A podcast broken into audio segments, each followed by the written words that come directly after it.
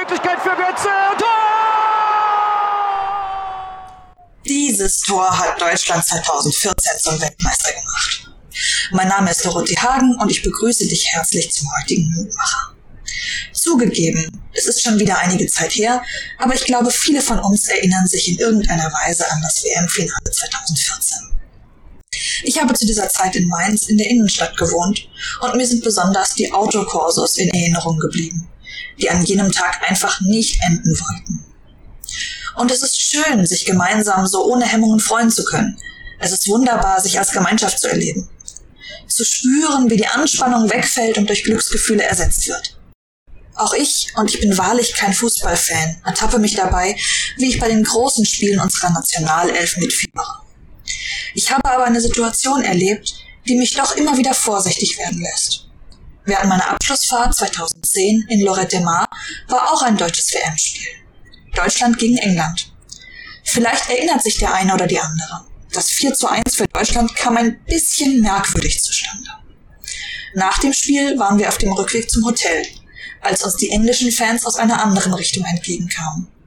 Die Stimmung war mehr als nur aufgeheizt und auch wenn schlussendlich nichts passiert ist, ich habe es mit der Angst zu tun bekommen. Unsere Tageslosung steht in Hesekiel 14,6. So spricht Gott der Herr. Kehrt um und wendet euch ab von euren Götzen. Zugegeben, es ist platt, Mario Götze als Aufhänger für einen Bibeltext zur Götzenverehrung zu nehmen.